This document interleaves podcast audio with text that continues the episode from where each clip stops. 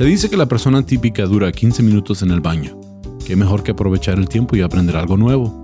Les presento el podcast de solo 15 minutos sobre datos, detalles y pormenores cagados que podrás disfrutar mientras que...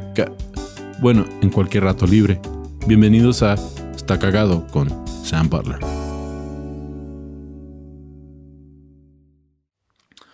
Bienvenidos a otro episodio de Está cagado podcast. Yo soy su anfitrión, Sam Butler. Es un placer estar aquí con ustedes de nuevo. La semana pasada no pudimos sacar episodio, por, no porque no lo grabamos, pero porque hubo un problema con la tarjeta de sonido que no se pudo apreciar el, el sonido de, del podcast. Entonces esta semana pues uh, tenemos un nuevo episodio. El, el, episodio de la semana pasada no lo voy a hacer hasta que pueda tener la oportunidad de volverlo a hacer en el estudio con uh, mi invitado, uh, Omar Benítez. Uh, era en cuanto a la independencia de México y pues este, él tiene un podcast que se llama La Histeria de México, que es un podcast sobre historia de México que me gusta mucho y pensé que pues era una buena colaboración y con eso pues lo volveremos a sacar. Pero como ustedes que me han estado siguiendo en redes sociales saben, yo no he estado en casa ya por un tiempo, estuve visitando la ciudad de Nueva Orleans, Luisiana, uh, celebrando ahí a mi hermano uh, su cumpleaños. Y después de eso pues agarré un vuelo acá a Europa. De hecho, tuve el privilegio de ir a España, encontré un vuelo que hizo conexión como de 12 horas en España, aproveché en Madrid, de hecho, y aproveché la oportunidad de ir a Madrid y conocer un poco que tanto España como Italia uh, han sido países que siempre he querido visitar y ahora pues he tenido la oportunidad de hacerlo porque estoy aquí precisamente en Italia en una, un pueblito que se llama Vincenza y en Vincenza vive un amigo que pues lo, lo han visto en Está Cagado Podcast, uh, uno de los primeros episodios es el episodio de ISIS uh, contra el, por el, porno contra el ISIS. Uh, creo que fue como el episodio 2 uh, en inglés. Si no tienen oportunidad de verlo, véanlo, es muy interesante. Pero pues ahora estoy aquí visitándolo a él, ya tiene año y medio viviendo aquí en Italia y por fin pude venir. Ahora, eh, estoy bien cerca de lo que es Venecia, estamos como a 45 minutos de camino en tren. Y pues quise aprovechar la oportunidad de hablar un poco en cuanto a cosas aquí en la zona. Uh, de hecho, el episodio ahora se va a tratar de un teatro que se encuentra aquí en la ciudad de Vincenza y tuve la oportunidad de ir a, conocer uh, por fuera porque llegué ya muy noche y apenas uh, tuve oportunidad de grabar el podcast, pero voy a ir a visitarlo ya en persona. Pero me dijo algo mi amigo Sean, Nick, que me sacó de onda y quise buscar datos y encontré algunos datos y este teatro se llama el Teatro Olímpico. Sí, el Teatro Olímpico eh, se encuentra aquí y, es muy interesante. El dato interesante de este teatro es que fue el primer teatro en el mundo que fue construido con techo. ¿sí? Antes de esto, las obras de uh, teatro se hacían afuera, uh, en anfiteatros, por ejemplo. Pero este teatro se construyó aquí y fue um, el primero en el mundo y todavía existe. Eso es lo que es súper interesante. Ahora me puse a buscar datos y me di cuenta que se construyó en 1580, es cuando se inició la construcción, y se terminó y se inauguró en 1585, o sea, se tardó cinco años la construcción de este teatro aquí en Italia. Ahora, fue diseñado por un arquitecto famoso de Italia, italiano, que de hecho él construyó lo que es el pueblo aquí de Vincenza. Y si tiene oportunidad de buscar Vincenza en, Google, por ejemplo, y ver imágenes, es un pueblo hermosísimo, antiguísimo. Uh, entonces, eh, este fue uno de sus proyectos. Lamentablemente fue su último proyecto porque seis meses después de iniciar la construcción falleció el arquitecto. ¿sí? Entonces uh, tuvo que hacerlo o terminarlo otro arquitecto que se llamaba uh, Vincenzo Scamozzi. ¿sí? Ahora, es, yo no hablo italiano, entonces algunas de las cosas que vamos a platicar, pues no las voy a pronunciar bien, pero no le quita lo que es interesante del teatro.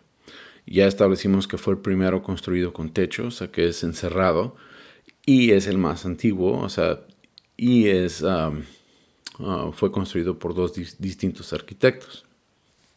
Bueno, eso ya lo sabemos. ¿Qué es lo que hace este teatro? Aparte de estos datos, ¿qué es lo que lo hace, lo súper interesante? Es el hecho de que uh, no inició como teatro. De hecho, uh, este edificio donde se encuentra el teatro es un edificio que uh, se utilizó como un cuartel inicialmente. Entonces ahí era un cuartel del ejército y el ejército pues lo utilizó por muchos años. Eh, se construyó el edificio principal, o sea, como en 1506. Entonces pasaron casi 80 años, 74 años del tiempo que se inició la construcción de este edificio a que se convirtió a un teatro. Duró como cuartel por muchos años. Después de que dejó de funcionar como cuartel, empezó una nueva vida como cárcel. Entonces el edificio donde se encuentra el teatro fue primero cuartel y después fue cárcel. Pasaron muchos años más, dejó de funcionar como cuartel y cárcel, y, o cuartel primero y después cárcel, y empezó a ser un lugar donde guardaban municiones. Y las municiones que guardaban era básicamente la pólvora negra. Entonces, este edificio duró así por muchos años con distintos usos y no fue hasta 1580 que se, decidió de hacer un teatro ah, encerrado. Ahora, el Teatro Olímpico ah, tiene un cupo de, de 400 personas y en 1994 se reconoció por la UNESCO como un sitio de, historia mundial. mundial. O sea, y aparte, pues muchos de los edificios de este arquitecto ah, tienen esa designación de la UNESCO. ¿sí? Ahora, lo que veían, lo que veía que lo hizo muy interesante es que el arquitecto había estado fuera de la ciudad pues, diseñando otras cosas y regresó en 1579 y pues él ya había estudiado muchos aspectos de la arquitectura antigua romana, entonces quiso implementar esas cosas en el teatro. Este está rodeado de diferentes esculturas de personas, ah, tanto por dentro como por fuera. Si uno va al jardín del teatro, ve que hay estatuas distintas, todo por el jardín y alrededor del teatro. También adentro del teatro tiene sus, sus esculturas, ah, no solo en el escenario, sino que a los alrededores del escenario tiene esos distintos ah, obras de arte. Ahora, algo que hace el teatro súper interesante es que el arquitecto Scamozzi, el que terminó la obra, eh, fue el que diseñó lo que es el fondo del teatro. Ahora, lo voy a tratar de describir auditivamente para que entiendan de qué se trata, pero lo que él hizo es que el escenario es fijo, o sea, es un escenario que es construido no es como los teatros ya un poco más modernos donde quitan y cambian un escenario tal vez de papel o de, o de cortina o de manta que tiene pintado o que sean cortinas que bajan. No, en ese entonces ellos decidieron construir un escenario fijo. Y si buscan imágenes sobre este teatro, que voy a subir algunas en mis redes sociales ah, para que puedan ver de qué se trata, este escenario es fijo y es construido a parecer lo que es ah, una muralla de, lo de afuera de una ciudad. Entonces cuando vemos el centro del teatro tiene pues su arco principal y luego tiene arcos adicionales.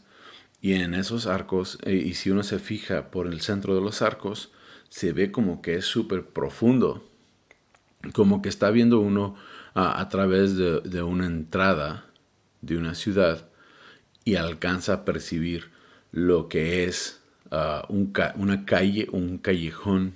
¿sí?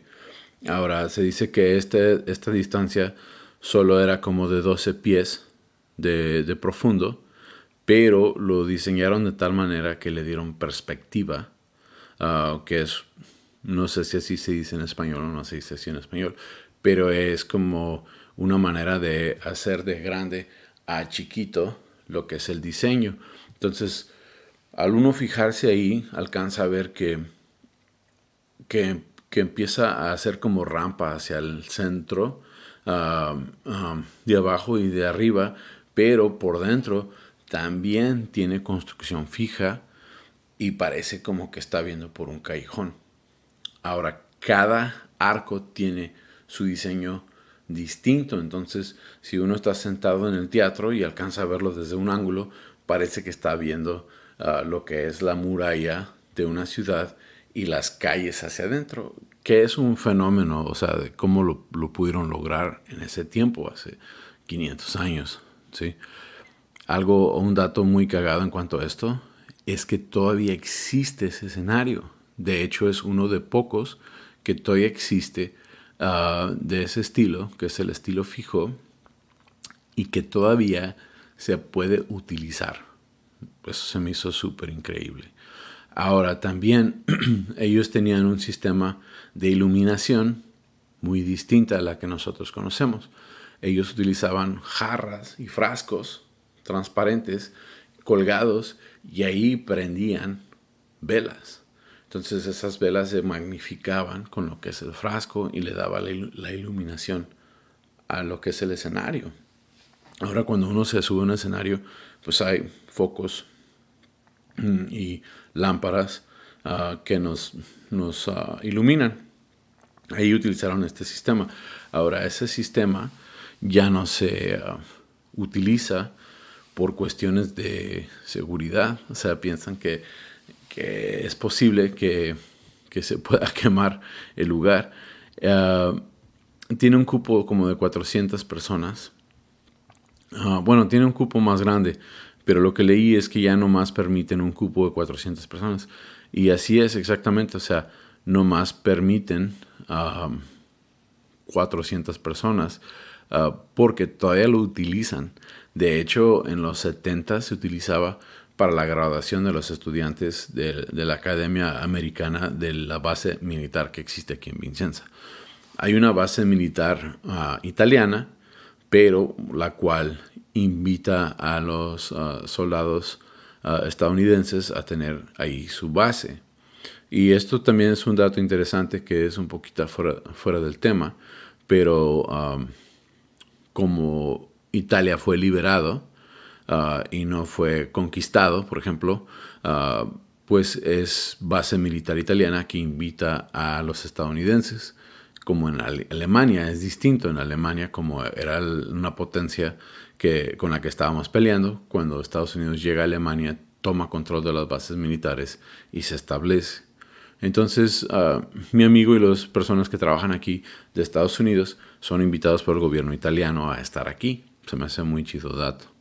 Ahora, en cuanto a las lámparas ah, que mencioné, no son velas necesariamente, sino que son como lámparas de aceite, pero adentro de globos de vidrio. Entonces, eso es lo que le da la iluminación. Me equivoqué en decir que eran velas. Total que este teatro todavía existe, todavía se utiliza y es el teatro más antiguo del mundo.